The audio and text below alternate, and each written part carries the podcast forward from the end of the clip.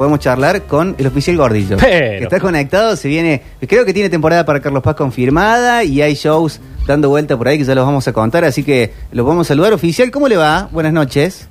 Buenas noches, maestro. Yo estoy de 10 más IVA, más gasto de envío, flete, impuesto país, agregámele todo, chimichurri, todo. Ah, bueno, mi chimichurri para este lugar cordobés viene muy bien, más para un choripán en esta hora. Claro, cuando me iba a comer esos choripanes ahí en el Parque Sarmiento, me decía, ¿qué le he hecho? Eran como 32 chimichurri. Le digo, en ese orden, metele. Oficial, oficial, buenas noches. ¿Usted va, eh, va a estar en Carlos Paz en el verano? ¿Se lo va a poder ver por la villa? Sí, mira, me llamó Miguel Pardo y me ha dicho, no le diga a nadie porque quiero poner unos afiches de incógnito con tu gorra de gordillo. No diga que vamos a estar en el Teatro Luxor los sábados y domingos de enero y febrero a partir del 2 de enero. No diga nada. Y yo cumplo. Está bien. No decimos nada. Ahora, por lo pronto, 21 de noviembre, eh, Gordillo, volumen 3. Así es, ahí está, más vivo que nunca, volumen 3, así que bueno, básicamente es la, la, la, la tercera parte de la trilogía Gordilla, ¿sí? que Star Wars anda a buscar al ángulo, Qué bien. así que vamos a estar el 21 de noviembre a las 10 de la noche, así que a toda la gente que se quiera clavar, ya sabe, sábado 21 de noviembre a las 10 de la noche, lo que sí, todo, toda la recaudación de toda la entrada que ustedes paguen será a total beneficio de los niños de Belén, que Belén es mi señora. Muy bien. Oficial, ¿cómo se, cómo se lleva el- la cuestión de la autoridad con la, con la paternidad? ¿Le hacen caso o es el, o el caso de, en, casa de Herrero Cuchillo de Palo? No, en casa de Herrero, cuchillo de palo a full. Eh, mis hijos me, me tienen como el jodón, entonces no me hacen caso. Entonces, ya estoy pensando seriamente en implementar los sistemas eh, paternales que me han eh, implementado a mí cuando era niño. Sí, por ejemplo, mi papá nunca jamás me pegó, nunca. Él, él no manejaba con la mirada. O sea que yo en la mesa me portaba mal, que no quería comer alguna comida. Y mi viejo, yo nunca le conocí la voz. Mi viejo se murió y no le conocí la voz. O sea que agarraba, se sacaba el cinto, lo enrollaba como una serpiente de cascabel ahí al costado, le ponía la mano encima y yo miraba esa acción y comía entrada, plato principal y postre. De ahí me gustaba toda la comida que había en la casa. De ahí lo agarraba el cinto, lo envolvía en el sifón drago que teníamos nosotros y la hebilla me quedaba mirando como una cobra. Y de ahí vos sabés que yo volvía a repetir entrada, plato principal y postre y además lavaba los platos. Lo que es la enseñanza tácita de, de mi papá, porque hasta el día de hoy yo entro a una talabartería, veo los cintos colgados, siento el olor a cuero y se me abre el apetito automáticamente.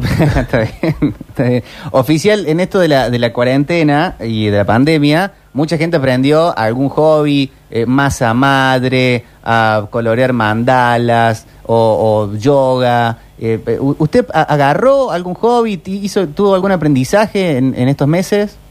Sí, yo he aprendido a lavarme la mano cantando el cumpleaños feliz. Es más, cumplió año el otro día, el más chico mío. Y vos sabés que mientras canta el cumpleaños feliz ya hace la demanda de las manos, que lo cumpla, fe, y ya te va limpiando. Yo he aprendido a desconfiar también, he aprendido mucho a desconfiar, ¿sabes? porque empezar, aquel atado con aquel, aquel le ha dado positivo, atado con el portero, yo bajado con el portero en el ascensor, ¿qué quiere decir? Que y me aparecen los morochos con el, el ataúd a todo ahora. Que no parezcan, por favor. Fuerte el aplauso para el oficial Gordillo, que va a estar presentándose en, eh, en streaming también y va a estar por Carlos Paz. Ahora sí, podemos charlar un ratito con Miguel Martín, si está por ahí. Este es un programa que Eh. tiene mucho que ver con, con eh, los negocios y la forma de emprender y, y teníamos muchas ganas de, de- Le agradecemos, oficial, pero si lo tiene ahí cerca, podemos ch- charlar con, con Miguel un poco. Está a la mesa, acá está Roberto Carqueo, está Franco Capelo para, para hablar con usted. Hola, ¿cómo están? ¿Cómo están ustedes? Oh, pero ese es un locutor. El locutor, el vago. ¿Cómo están ustedes? Sí, Todo bien. Formento. ¿Cómo le va? Eh, la verdad es que estas preguntas, ¿cómo te va? Te habla eh, Roberto y, y- y cuando hacemos, hablamos de negocio y tenemos la posibilidad de hablar con gente que, que, que tiene esta capacidad de, de, de expresión, de trabajar el humor, pero siempre uno sabe que el humor necesariamente articula dos cosas. Primero, inteligencia, este, y eso no, no hay lugar para humildad porque viene solo se puede hacer humor con inteligencia y lo segundo con análisis. Y entonces cuando uno puede hablar con alguien que tiene esta capacidad, lo primero que te preguntaría es algo que pagaría cualquier asesor de negocios. Eh, ¿cómo, ¿Cómo es el tucumano? Si yo decís, che, hay que negociar en Tucumán y, y, y tiene esta, el tucumano es, queda, es chiquito la provincia, queda cerca de Salta, pero es nada que ver con el salteño, es nada que ver con el santiagueño, hay como una idiosincrasia de la cual sos genuino producto, ¿no? Eh, ¿Cómo definirías eh, el, al tucumano? El tucumano es, es voraz, es voraz a la hora de la negociación. El tucumano, y hablo por mí, eh, quiero sacar el mayor provecho de cualquier eh, negociación que se haga, ya sea una negociación en serio por un negocio de, de dinero o eh, a, cuando bajo a la pelota, en cualquiera la queremos toda para nosotros. Pero bueno, tenemos que también tener en cuenta que el ganar, ganar es muy importante. Si ganás vos, si gano yo, eso es fundamental a la hora de los negocios y el tucumano, y hablo por mí, no, no sé en general, Mm. pero eh, a mí siempre me parece que si aflojamos de las dos partes, vamos a ganar todo. Por eso Mark Zuckerberg se hace multimillonario y tiene mucho éxito en su empresa porque el lema de Facebook y todo lo que tiene es compartir. Compartir te hace ganar más que esconder. Y, y a vos cuando te tocó negociar, usaste ¿alguna vez tuviste de representante, trabajaste con representantes o, o negocias vos tus contratos? No, no, lo ne- eh, negocia o negocia mi manager, eh, Sebastián Belucio, pero siempre estoy yo ahí para, para eh, tengo una charla anterior y le digo, por ejemplo, eh, que vamos a ir con Pardo a Coso, el tanto por ciento es nuestro, pedile esto, pedile esto, pedile esto, pedile esto, pedile, y bueno, la verdad que este año Pardo se aportó bastante bien y, y nos da casi todo, pero bueno, hay un riesgo, ¿no? Un riesgo importante de que si hay un rebrote, eh, perdemos todo. Claro, claro. Y, y en términos de, de- después la negociación interna, cuando, cuando vos empezaste a, a, a- a vivir de esto, no sé si tuviste tiempo de trabajar de otra cosa que no sea de, de, de humorista, eh, pero entiendo que acá es donde empezó a hacer la diferencia. ¿Cómo sos para manejarte, para invertir? ¿Tenés ideas sobre eso? ¿Te asesorás? Sí, sí, vos sabés que justamente eh, yo tengo ahorros y todavía no, no, no, no he hecho nada con mis ahorros. Bueno, ahora, ahora me lo estoy comiendo por la pandemia, pues no laburo, pero siempre, eh, más allá de, de- de tener esos ahorros, me gusta, me gusta eh, saber sobre todo de, de trading, me encanta, me Mira. estoy aprendiendo un montón sobre trading, eh, estoy eh, haciendo, escuchando unos podcasts eh, sobre trading, eh, estoy escuchando a una persona que se llama eh, Ramón Liranzo en eh, invertir.com, invertir online creo que se llama punto .com, eh, y también escucho las noticias de mercado de invertironline.com que es de acá de Argentina, así que estoy en eso, el, el tema de la bolsa me interesa mucho, y bueno, una cosa es invertir eh, diversificado y, y más especulador, no soy tan arriesgado yo que, que hacer trading, que eso ya decís como más kamikaze. Vos sabés que a mí me, me- me encantó un análisis que hiciste de los distintos tipos de taxista, ¿no? Lo cual hablaba los distintos tipos de taxistas de- ¿Lo tenemos de Miguel? que este, Creo que he quedado en espera de, de alguna otra llamada, pero ya, ya lo Claro. vamos a recuperar. Eh, mira el trading. Está- mirá, si mirá, y, y, y, y- y te digo que si uno se sabe manejar en eso, este hace diferencia. Así que me parece que está. ¿Estamos en el aire? Efectivamente, compadre, me decía de los taxistas, yo le Cla- aprieto un botón del celular. Ah, bien. Este, bueno, te digo que, que tenías un análisis de los distintos comportamientos de un taxista tucumano que te podía llegar a tocar, Sí. ¿no? Y digo, también debes tener una caricaturización de los distintos tipos o, o- o la capacidad de olfatear de que cuando te sentás al frente de uno y vas a decir, oh, y este me va a vacunar, o este, este me viene. ¿Tenés así como esa sensibilidad? ¿Querés contar algún caso de gente que con la que te haya tocado este, sentarte a la mesa y decir cómo llegué hasta acá? Sí, mira, la verdad que yo soy un tipo muy desconfiado, muy desconfiado eh, y no, no, no, no me, no me, no me- no tengo medida en decirlo. Eh, para mí son todos malos hasta que demuestran los contrarios, ¿sí? es más, eh, no me acuerdo con quién, eh, con quién estábamos hablando. Eh, generalmente a la, a la tonada porteña le desconfío mucho. le desconfío bastante, ¿entendés? Y, y el porteño me hablaba y me decía, nosotros vamos a hacer esto, vamos a hacer...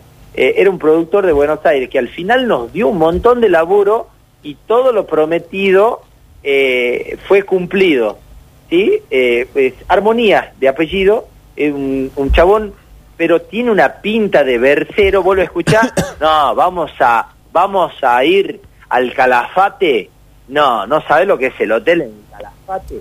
Y vamos a ir al centro de convenciones, no sabes lo que es el centro de convenciones. Vamos a comer a la noche, después del show, te prometo, un pollo al disco que no sabes lo que es, con un whisky. Y yo decía, yo le digo a mi manager, decía, es como me está chamullando el porteño este, vamos a llegar allá, el hotel lo hace horrible, el pollo no existe, ya cansado yo de, acá en el norte, nos vacunó muchas veces, y eh, llegamos allá y era todo lo que decía el vago, era tal cual, ¿entendés? Y, no, y lo, lo más lindo de todo es que no, no salía del porcentaje de, del teatro, ¿entendés? Porque por ahí algunos te chamullan y te dicen, che, tenemos, que, tenemos estos gastos, ¿entendés? Ah, claro, vos me chamullas y lo pagas con mi plata. Pero bueno, no, este tipo se portó muy bien, pero yo como te digo, tengo la regla de oro, estos son malos hasta que demuestran lo contrario. ¿Y el, y el cordobés, Miguel, fuera de los casos de, de, éxito como el de Miguel Pardo y, y toda la gente, pero en, en, sí, no, no digo los productores, pero el, el cordobés en general,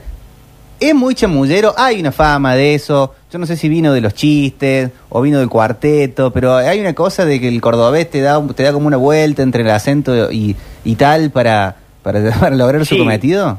Sí, hay muchos, no todo, no quiero generalizar, pero hay muchos cordobeses bastante verseros. Título yo, yo creo que le tienen más miedo al tucumano. El cordobés le tiene más miedo al tucumano. Es como que cuando va a negociar conmigo se cuida un poco, así como yo mm. me estoy cuidando de este hay varios, hay eh, productores cordobeses que son impecables y hay otros que no tanto, digamos, porque a la, sobre todo el productor para mí tiene que ser que cuando queman las papas, ¿sí? si yo fuese productor, no lo soy, o soy o me autoproduzco, eh, cuando queman las papas o hay alguna pérdida grande no que no, no se había eh, previsto, se hace cargo. Ese productor, ¿entendés? O te busca una manera de que quede lo menos eh, incao posible, como decimos los tucumanos, ¿entendés? Pero eh, muchos hacen eso y en el norte también, eh, para no generalizar, es te lo, te lo, te lo comes vos, ¿entendés? El hilo se corta por lo más delgado y te lo comes vos, entonces bueno, trato de no volver a laburar con, con ese tipo de productores. Y en ese caso, ¿cuánto de mito y realidad hay del tucumanazo? O sea, la, se pudrió la cosa, el tipo... Te, te, ¿El cabezazo? El cabezazo. ¿Existe el cabezazo o, le, o se le sigue llamando tucumanazo como en una época? Mira, no sé si existe. Ahora hay mucha inseguridad y todo eso, pero sí, el tucumano a nosotros se nos, se nos educaba con el cabezazo siempre. Cuando íbamos a Bariloche, que yo fui a Bariloche, yo no soy ningún jovencito, ¿no? Yo fui a Bariloche en el año 96. Mira. Volveremos, volveremos, volveremos otra vez, volveremos a Bariloche, como en el 96 en el 96 voy yo a Bariloche y ahí eh, vos sabés que era, somos de Tucumán y entonces ya empezaban a retroceder todo porque ya sabían que se venía el cabezazo y, nuestros eh, predecesores nos decían el, eh, en Bariloche tenés que decir que sos tucumanos y, y se corren para atrás. ¿Entendés? Y yo sentía eso, había gente que me tenía mucho miedo solamente por el hecho de ser tucumano de los miles de cabezazos. El cabezazo es muy efectivo a la hora de una lucha. Digamos, yo soy anti pelea, yo no sé tirar un chirlo, soy tengo y soy miedoso, eh, casi mujercita soy, pero eh, el cabezazo es muy efectivo, es muy efectivo a la hora de una pelea, porque el, tucumano, por ejemplo, decía, no, amigo, no quiero pelear, y te tira un cabezazo y te mata, ¿entendés? Te quiebra la nariz, es muy peligroso. Vos sabés que la pregunta venía no, no por tus habilidades este, como pugil, sino como que necesariamente tu trabajo se hace en la noche, en la peña, y como que uno quiere ir a contar chistes, pero de repente vienen estos tipos que quieren abusar o, te estafan, o a lo mejor vas a ambientes que, que no fuiste tan cuidado y, y, de repente tener roces que no son de los mejores, ¿no? O, o charlas o ves cosas que no sé si es la que pensabas cuando pensabas hacer humor. Sí, no, ves de todo, ves de todo. A mí me pasó de llegar a un festival, pues nosotros también estamos como curtidos en ese sentido, si no está toda la plata depositada un día antes, no vamos. Ah. Y ponemos en el Facebook que no vamos a ir, te devuelvo el dinero o no, la seña, no te lo voy a devolver porque yo también perdí un sábado de laburar, ¿entendés? Y ponemos no, no vamos porque no, no, no nos pasó nunca. Una sola vez aquí en una localidad, Lules, me acuerdo, el productor era apellido Lizárraga, no me lo olvido, eh, llegamos y eran tránsfugas de aquellos, eh, llegamos y nos debía la, la mitad del caché. Llegamos y dice, no tengo la plata. Ah, bueno, entonces nos vamos. Dice, si se van, tienen que pasar por toda la gente y darle explicaciones.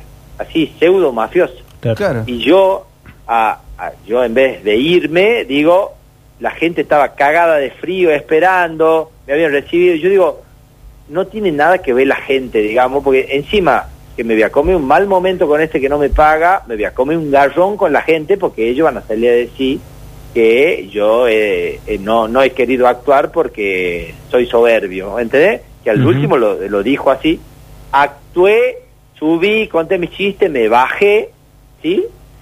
Con la promesa de que me iba a pagar en algún momento, no, y el vago dice, no, no tengo plata, he ido para atrás, así que no te voy a pagar.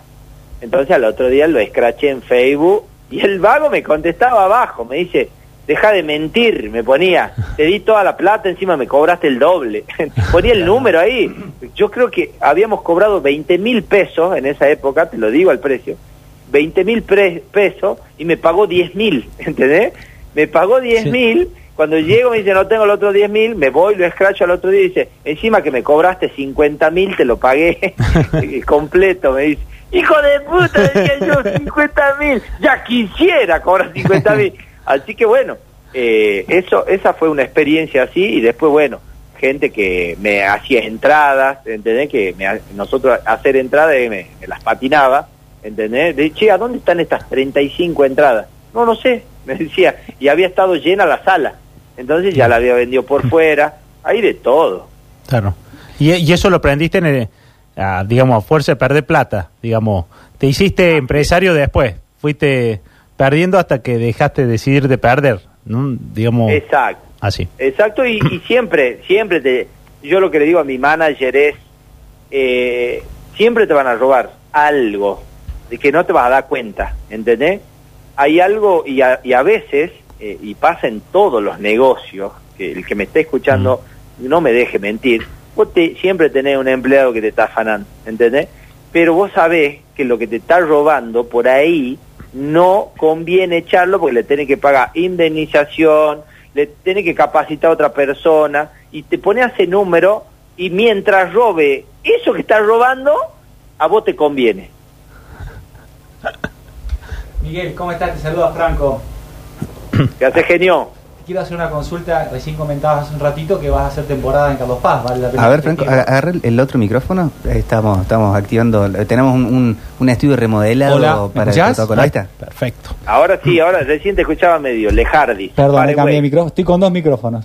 Em, Bien, te, te preguntaba, eh, vos comentabas que iba a ser temporada en Carlos Paz. Eh, quería saber si esta negociación con el productor de, de esta temporada tiene algo de distinto respecto a las anteriores, teniendo en cuenta la eventualidad que conlleva, ¿no? Con este tema de la pandemia que ha azotado este año. Sí, sí, sí, la verdad que sí. Ha estado más suave Miguel Pardo porque es un gran negociador, Pardo. Ha estado muy suave y, y le- la- el porcentaje que le saco es un 20% más al que le saqué hace varios años cuando laburé con él. Así que me, me- estoy muy conforme. Eh, obviamente que, que a él le conviene para, para, no, para no seguir perdiendo, porque todos hemos perdido este año para atrás. Eh, así que bueno, si todo vuelve a la normalidad, yo te aseguro que Pardo ese 20% no me lo da. Directamente. ¿Y contemplan alguna alguna cuestión que pueda pasar por, por una eventual, Dios no quiera, suspensión o, o que se tengan que posponer los shows? Sí, o sea, yo lo que sí eh, eh, es de mi parte, es de mi parte son los, los pasajes aéreos Ajá. Que eh, en caso de que se suspendan ya quedaría yo colgado con eso, pero tomé la precaución de sacar pasajes en primera. Bien. Cuando vos sacas pasajes en primera son absolutamente flexibles, es más, son acumulables. Ajá. ¿Qué hace? Eh, y y un, un primera de Córdoba a Tucumán no es tan caro, ¿entendés? Es caro, vale el doble, pero no es tanto. uno, te asegurás que en una época de pandemia subís al último y bajás primero, tenés muy poco contacto. Y segundo, que al ser flexible, si se corta la temporada, Dios quiera que no, Dios no me oiga, toco madera, si se corta la temporada, yo tengo esos pasajes para viajar a Córdoba en cualquier momento o acumularlos y irme de vacaciones en otro momento, un año generalmente tenés para gastar. Bien, o sea, sos cauteloso no solamente a la hora de, pensar en tus inversiones, como contabas al principio de la nota, sino también en las tareas propias de tu actividad.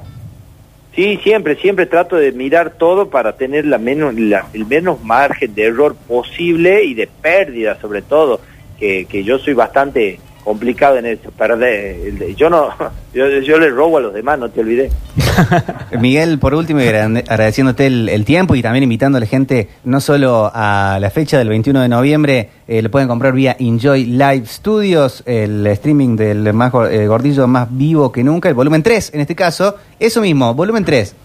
Ya hiciste volumen 1, volumen, uno, volumen 2. Fuiste uno de los primeros que hizo este tipo de show de streaming. Eh, ¿Qué te llevó a acomodarte tan rápido? Y te pregunto porque hemos entrevistado a otros, sobre todo comediantes, que algunos han sido como reacios de, de decir, no, streaming no, yo espero que se pueda un teatro, como ya acostumbrados a una forma, e imaginamos, sin ser eh, ni, ni por lejos comediante y estar haciendo alguna rutina frente al público, que la devolución del público debe ser parte muy importante de ese tipo de shows y en los eh, en los shows de streaming esa parte no existe. No, no existe. La verdad que a, a base de, como siempre, no prueba y error, eh, error, chasco y frustración, eh, te, te hablo en abril más o menos, hago un vivo por YouTube, un live por YouTube, después hago un live por, eh, por Instagram y por Facebook también, que puse tres teléfonos, tenía dos teléfonos y una tablet haciendo eh, en simultáneo y todos se cortaban. YouTube fue el que mejorcito se portó y yo digo, no se puede hacer un negocio por acá. Es imposible porque la gente, imagínate, me puteaba siendo algo eh, free, digamos, Claro, siendo algo gratis, gratis. me puteaba porque se corta, eh, paga el internet, ladrón, ¿entendés? O sea, y yo tengo 100 megas, ¿entendés? O sea, eh, el, el problema era el ancho de banda en otro lado. Pero bueno, eh, digo, tengo, hay que buscar algo que tenga un caño importante y bueno, en este caso eh, nos juntamos con la gente de Enjoy Live, porque Camilo Nicolás ya había hecho, Sí. no había tenido problemas. Entonces, bueno, eh, y esta gente tenía este, esta afluencia importante, servidores en Estados Unidos, así que bueno, me aseguré por ese lado de que si voy a cobrar una entrada, por lo menos que lo vean. Y hubo, hubo algunos problemas, algunos cortes, sobre todo después, analizando y, teniendo en cuenta un montón de factores. Una era, eh, no, si tenés menos de 5 megas, no compres la entrada. Dos, si se te corta es porque seguramente abajo el ancho de banda en, en tu, en tu zona, porque yo lo estoy viendo perfectamente. eh, y, y a esa gente que no lo podía ver, obviamente, los que mandaban mensaje y también poníamos una plaquita, si tuviste problemas de conexión, lo vamos a reponer el día, el fin de semana que viene o el domingo siguiente al, al show. Así que bueno, tratamos de buscar soluciones y de, solucionarle a la gente, ¿no? Que es la que manda. Por, por último, me, me asumo eh, esta última pregunta pensando en el, en el, en el, en el gordillo que viene, ¿no? Digamos, viendo cómo negocias y tu perfil, uno piensa que generar equipo con vos es algo que te debe costar hasta que vos sentís que, que la yunta que tenés es la que te sirve, ¿no? A- por, por lo desconfiado, por cómo evaluás todo el tiempo. Eh, tu proceso creativo, ¿a, quién le permitís sumarte en ese proceso? ¿Cómo, ¿Cómo construís lo que viene, ¿no? El personaje que viene, la temporada que viene, eh, con- con qué te nutrís? Sí, mira, yo voy anotando ideas, ¿sí? Viendo show de stand-up de, de otros lados, eh, a Dave Chappelle, a Ricky Gervais, a, eh, a Die Hard, ¿cómo se llama este? Eh, ay, el Kevin Hart. petizo eh, Kevin Hart también, eh, un montón, así, eh, humoristas argentinos, Gato Peter, de Luis Landricina, y voy sacando ideas de eso, o esas ideas me activan a otras, también choreo chistes y le doy mi impronta, Claro. y, y una vez que lo tengo hecho, lo siento a uno de mis colaboradores, que se llama Félix Mote, amigo y colaborador. En- eh, conmigo trabajan tres personas. Una que es la parte administrativa, que es la parte de facturación, de contratos, etcétera, etcétera. Otra parte que es la de producción y creativo, que es conmigo, que se encarga de la parte vestuario, que escucha mis guiones, me corrige, va por acá, va por allá. Eh, es como que le cuento el primer chiste a él, a Félix, Ah, a bien. Germán la parte administrativa y, y tengo otra parte que es la parte eh, de, ma- de manager, digamos, que sería el, eh, el que habla con Pardo, el que habla con, con los productores porteños, cordobeses y el que cierra los negocios, que es Sebastián. Y bueno, yo no sé, no, primero no soy muy bueno delegando porque como que quiero controlar todo, pero después una vez que, que ya veo cómo laburan, eh, ya, Ya delego absolutamente, sí, pero igual tengo como una obsesión de anotar diariamente, le digo hay que hacer esto, esto y esto, y eso está comprobado que funciona. Para mañana tenés que buscar el- la gorra nueva de gordillo, tenés que buscar una camisa nueva de gordillo, vos tenés que averiguar cuándo cobramos esta factura y vos, Germán, avísame eh, cuándo hay que pagar el IVA, ¿sí? Entonces anoto todo eso eh, y... eh, Y le a seguimiento. dos- exactamente, le hago el seguimiento, le pongo en el celular, repetir cada dos días, entonces cada dos días eh, me, me hace acordar y le, no le saco el caballo de encima porque esto es así, si no le recordás no lo hace, es increíble. Espectacular. Miguel, muchas gracias por la entrevista y el tiempo. La charla estuvo buenísima. Invitamos a todo el mundo. Hay mucha gente escribiendo. eh, atentos al show. Esto va a ser el 21 de noviembre vía Enjoy Live Studios, el streaming de Miguel Martín Presenta, Gordillo más vivo que nunca, volumen 3. Y también la expectativa para la temporada de Carlos Paz. Así que mucho por, eh, por esperar. Ojalá, chuculito, chuculata, que salga todo bien. Vamos primero por el streaming del 21, después vamos por la temporada de Carlos Paz. Y un consejo es, nunca se rían de un tucumano en bicicleta porque puede ser la tuya. gracias, Miguel. Buenas noches. Abrazo Buenas noches. Gracias a ustedes, un abrazo.